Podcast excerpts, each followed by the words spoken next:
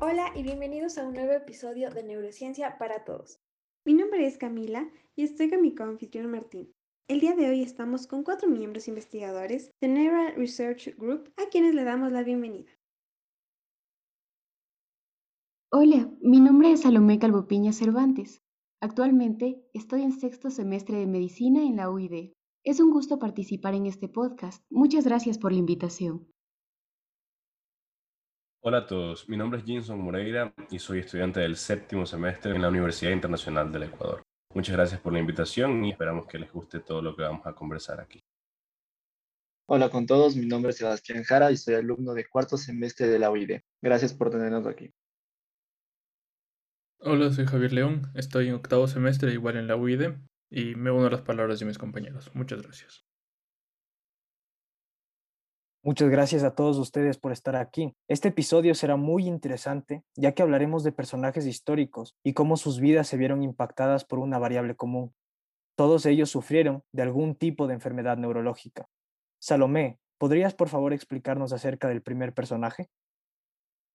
El primer personaje que hablaremos hoy es Robin Williams. Robin Williams fue un actor, comediante y actor de voz estadounidense, ganador de un premio Oscar, cinco Globos de Oro, un premio del Sindicato de Actores y dos premios Emmy. Se destacó por su talento cómico y su capacidad de improvisación. También fue un actor muy reconocido. Participó en películas como Aladdin, Good Morning Vietnam, entre muchas otras aclamadas por la crítica.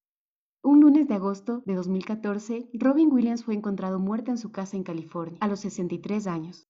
Se había suicidado. Es muy lamentable recordar la causa de muerte de un actor tan carismático y respetado. También recuerdo la película de Patch Adam, donde participó como actor principal.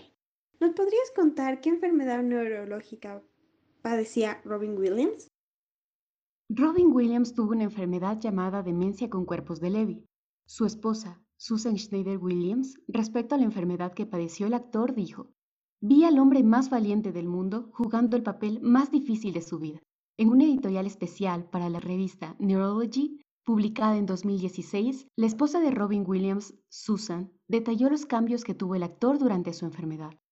En el informe forense, tres meses después de su muerte, le dijeron a su esposa que Robin Williams tuvo un caso muy severo de demencia con cuerpos de Levy.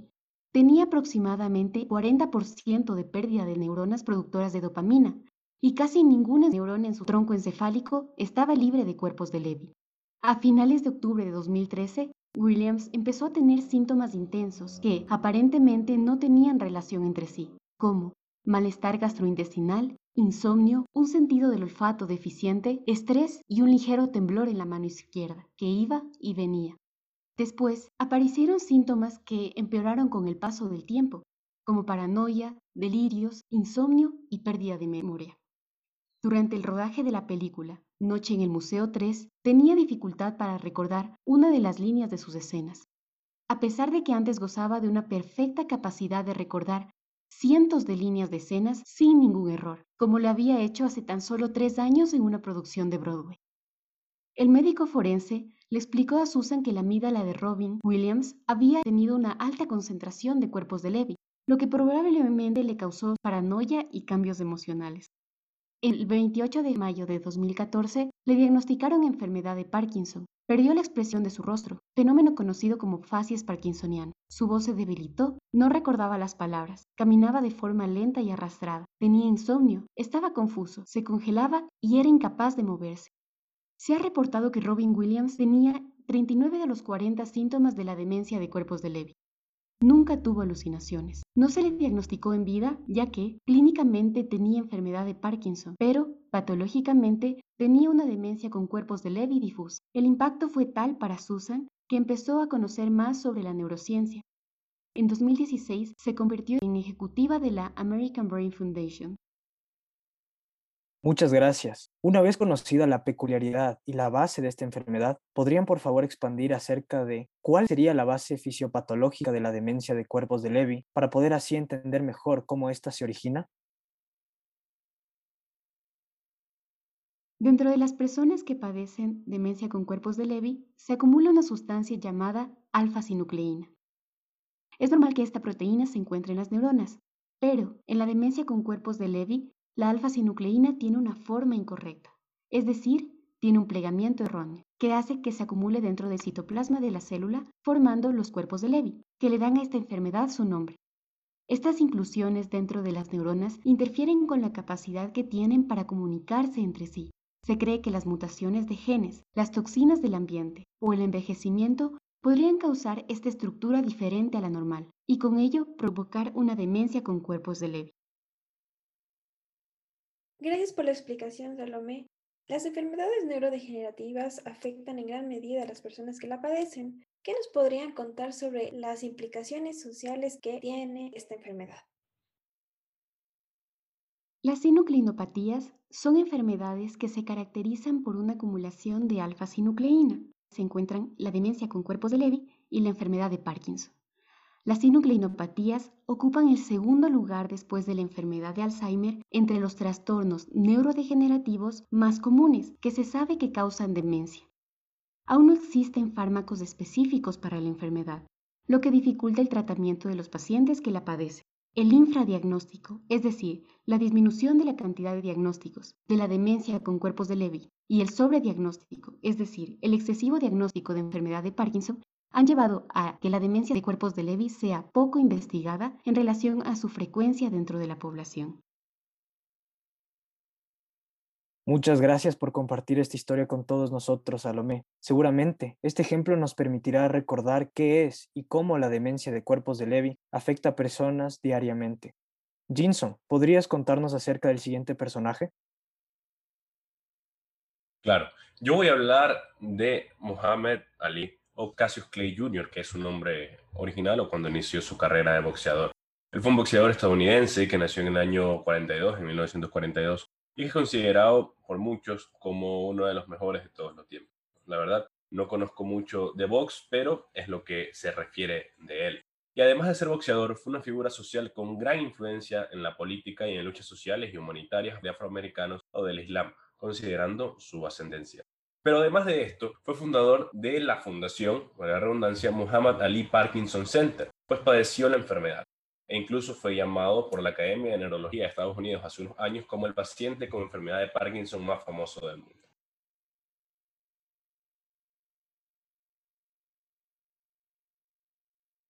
Por lo que veo, nos van a hablar sobre la enfermedad del Parkinson. Pero antes de hablar de qué se trata la enfermedad, Quisiera saber cómo es que afectó en su vida. Claro.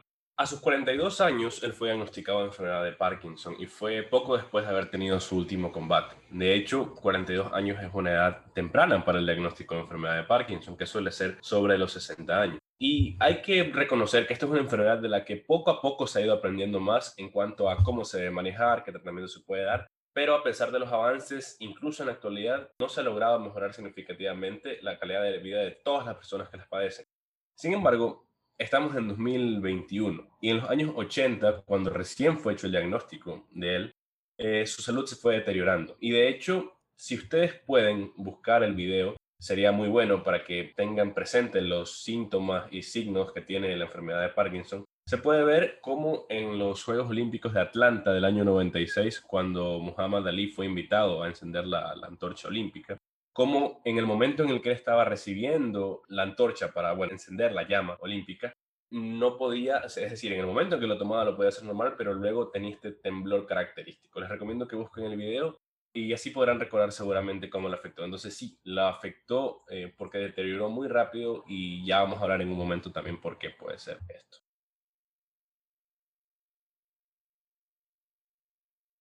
De verdad debió ser muy duro para él y no solo para él, sino para todas las personas a su alrededor. Cuéntanos, por favor, ¿por qué hay este temblor y qué es lo que pasa en la enfermedad de Parkinson?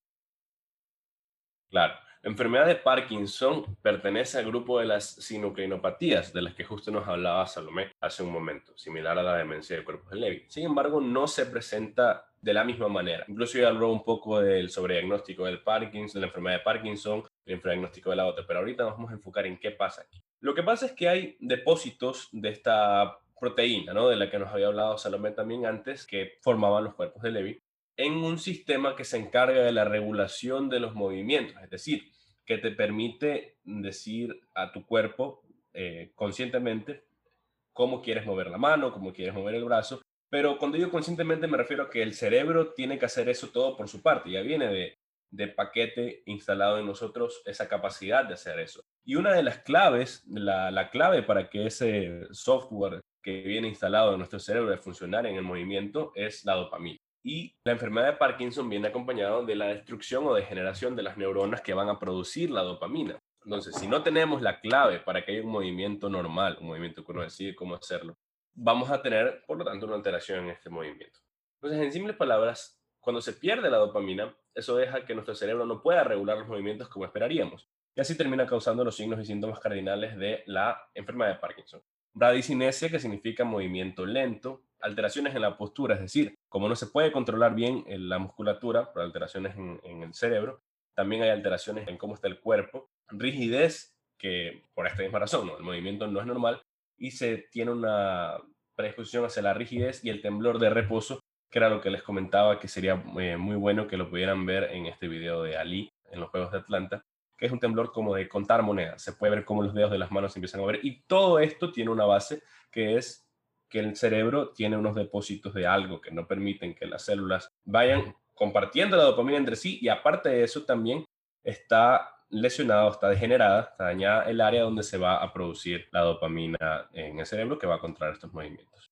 Suele ser idiopática, es decir, no suele haber una causa puntual identificable, pero también se dice que hay una, pues, que podría haber una predisposición genética en ciertos casos, pues se han identificado algunos genes asociados con la enfermedad de Parkinson. Se cree que es más probable que sea genético si la aparición es temprana, en algo llamado el parkinsonismo juvenil, que inicia entre los 21 y 40 años, y Ali fue diagnosticado a los 42, entonces quizás había un componente genético, no lo sabemos en realidad. Lo que sabemos es que fue una enfermedad bastante dura y que ya hemos entendido igual cómo es que se da y, y bueno, vimos también cómo lo afectó a él.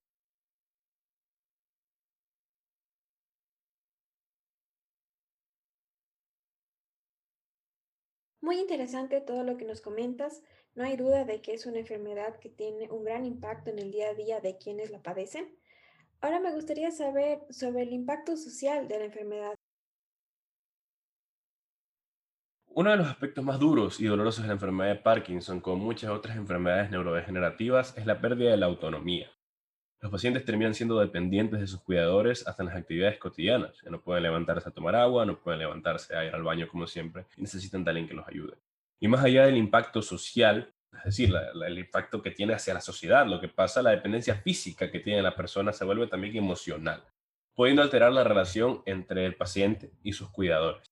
Puede llevar a problemas de convivencia, es decir, entre el papá que tiene Parkinson y sus hijos que lo están cuidando, por estrés igual agotamiento, tanto en el cuidador, por la frustración que genera ver a un ser querido padeciendo una enfermedad que lo deteriora tanto, como en el paciente, por la experiencia de degradante eh, de perder la autonomía, es decir, cómo uno se siente al perder la capacidad de ser, entre comillas, ¿no? útil, que es un término también que se puede leer en testimonios.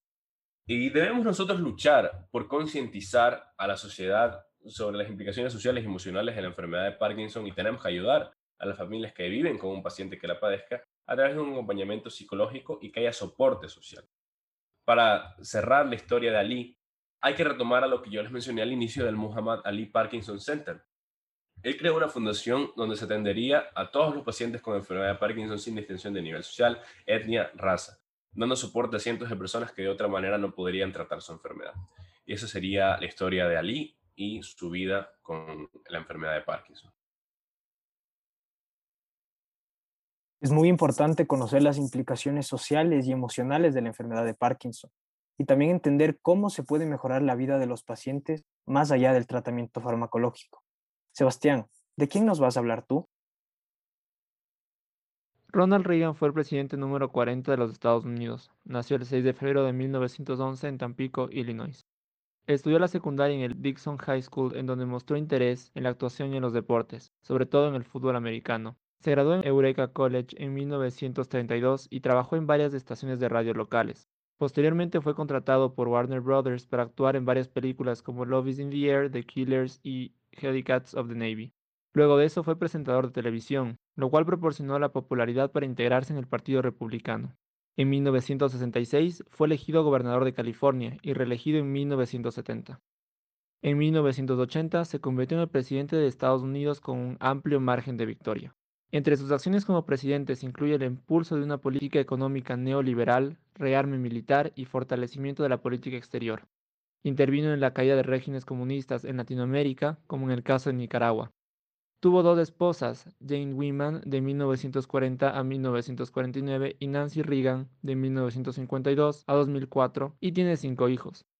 El presidente Reagan falleció el 5 de junio del 2004 a causa de neumonía. Me intriga bastante este personaje. Ahora me gustaría saber qué enfermedad nos vas a introducir con el presidente Reagan y cómo le afectó esta enfermedad en su vida. El presidente Reagan padeció la enfermedad de Alzheimer. En 1994, el expresidente Reagan escribió una carta a los americanos en donde dio a conocer su diagnóstico de la enfermedad de Alzheimer. Debido a que la enfermedad apareció mucho después de que el presidente haya dejado la oficina oval, no tuvo repercusiones directas sobre su trabajo. No se menciona mucho sobre las repercusiones en su vida personal. Sin embargo, en los últimos años de su vida, el expresidente tuvo una caída importante en su salud tras ocho años de haber padecido la enfermedad que finalmente terminó con su vida dos años después. Es muy impactante el pensar que una persona tenga el valor de compartir su diagnóstico con toda una nación. ¿Podrías, por favor, explicarnos acerca de la fisiopatología de la enfermedad? Claro, la enfermedad de Alzheimer es la causa más frecuente de demencia en adultos ancianos. La mayor parte de los mismos son esporádicos, pero también en un 5 a 10% son casos familiares. La enfermedad se va a manifestar con un debut insidioso de las alteraciones de las funciones intelectuales superiores. Con esto me refiero sobre todo a la memoria y a los trastornos del estado de ánimo y de la conducta. A medida que pasa el tiempo, aparece la desorientación y la inhabilidad para comunicarse. Y en las fases tardías, los pacientes suelen estar mudos, incluso inmóviles. La muerte suele producirse por neumonías recurrentes u otras infecciones, como fue el caso del expresidente Reagan. En el Alzheimer va a ocurrir algo muy similar a, a lo que nos comentó Salomé en la demencia de cuerpos de Lewy. En el caso del Alzheimer, estas proteínas se denominan proteínas amiloides y provienen de una proteína precursora más grande, que es la proteína precursora amiloide. En esta enfermedad, las proteínas amiloides adquieren una conformación incorrecta, tienen una forma que no deberían tener. Y esta forma lo que hace es que estas no se eliminen con facilidad y van a ir formando agregados fuera de las neuronas en forma de placas que se denominan placas amiloides. Con el tiempo, estas placas crecen e interfieren con el funcionamiento de nuestro cerebro. Específicamente, impiden la comunicación efectiva entre las neuronas, que nos ayuda a transmitir información. Un cerebro envejecido igualmente acumula estas placas, pero lo hace de una manera mucho menos significativa. El hipocampo, que es un área del cerebro que se encarga de procesos como la memoria, el comportamiento y la navegación espacial, es principalmente afectada por estas placas. Además, tenemos otra proteína que se denomina tau, que en cambio se va a acumular dentro de las neuronas y provoca la muerte de las mismas.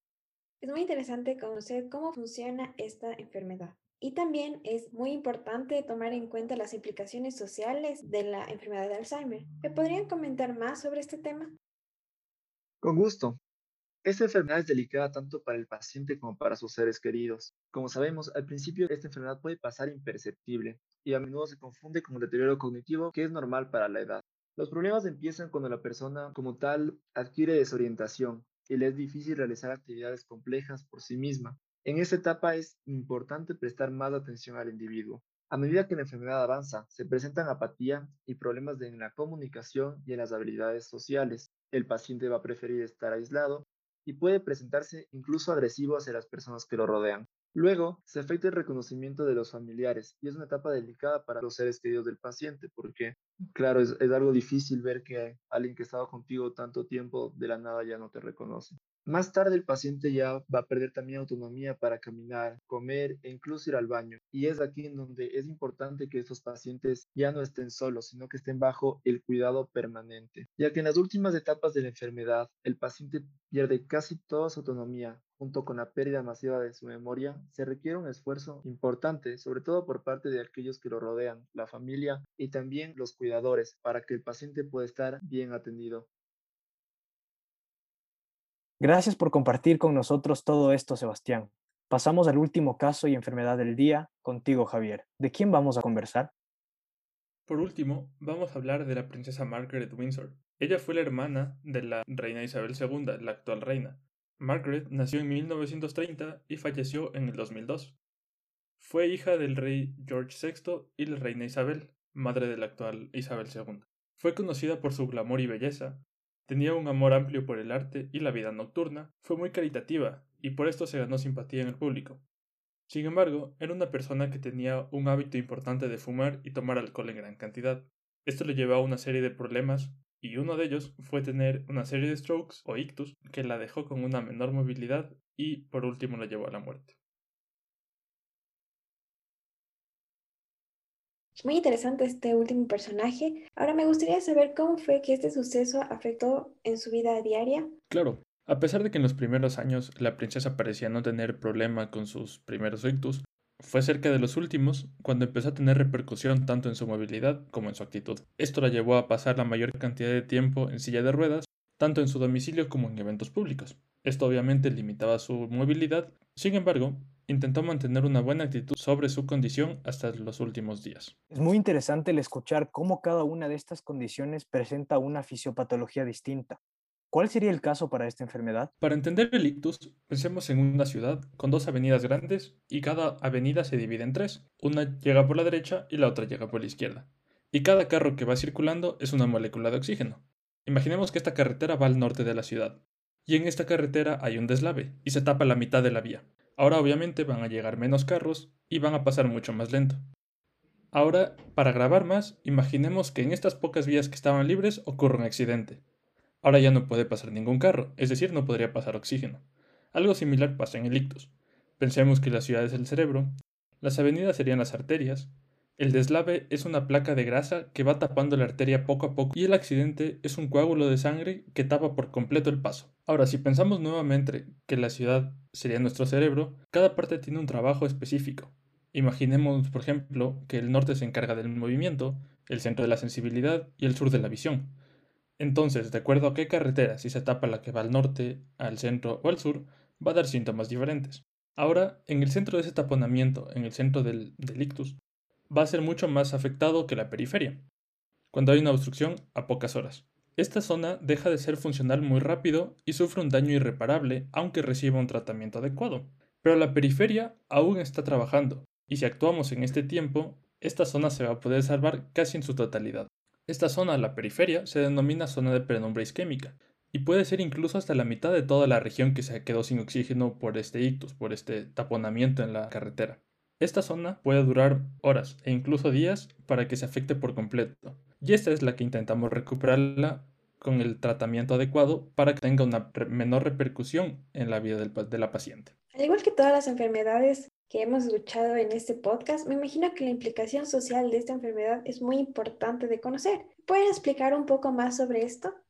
Por supuesto. El ictus, recordando que podía tener varios síntomas, puede también afectar de diferente manera, pero en general puede llevar a problemas psicológicos como depresión y ansiedad, cambios en la identidad y personalidad e incluso aislamiento social. Esto podría también causar discapacidad emocional, cognitiva y si se afecta la parte motora, también daría discapacidad física. También esto llevaría a un aislamiento social, tanto por la pérdida del movimiento, porque no se puede comunicar o porque puede dificultar encontrar su empleo y la marginación de la sociedad también, lo que llevaría a que los pacientes se sientan aislados y que podría empeorar su depresión o ansiedad que el ictus ya lo llevaría.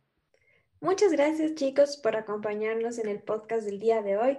Sin duda fue un tema muy interesante y cómo este se vio relacionado con varias enfermedades neurodegenerativas me pareció fascinante. Muchas gracias por dejarnos participar en este podcast. Es un gusto para todos nosotros estar aquí y hablar un poco más de neurociencia. Muchas gracias por la invitación y muchas gracias a quienes han escuchado este podcast. Esperamos que les haya servido, sobre todo que compartan con las personas a las que creen que les puede interesar y, en general para que todos aprendamos un poco más de neurociencia. Muchas gracias por la invitación y espero que les haya gustado toda nuestra información. Igualmente, muchas gracias por habernos permitido estar aquí. Muchas gracias Salomé, Jinson, Sebastián y Javier. Y gracias a todos nuestros oyentes. Si aún no lo han hecho, les invitamos a seguirnos en nuestras redes sociales para más contenido relacionado a la neurociencia. Pueden encontrarnos tanto en Instagram y Twitter como arroba neural research. No olviden que pueden dejarnos preguntas, dudas o sugerencias a través de mensajes directos. Y sigan atentos a nuestro podcast, porque cada dos semanas presentaremos un nuevo episodio de Neurociencia para Todos. Hasta la próxima.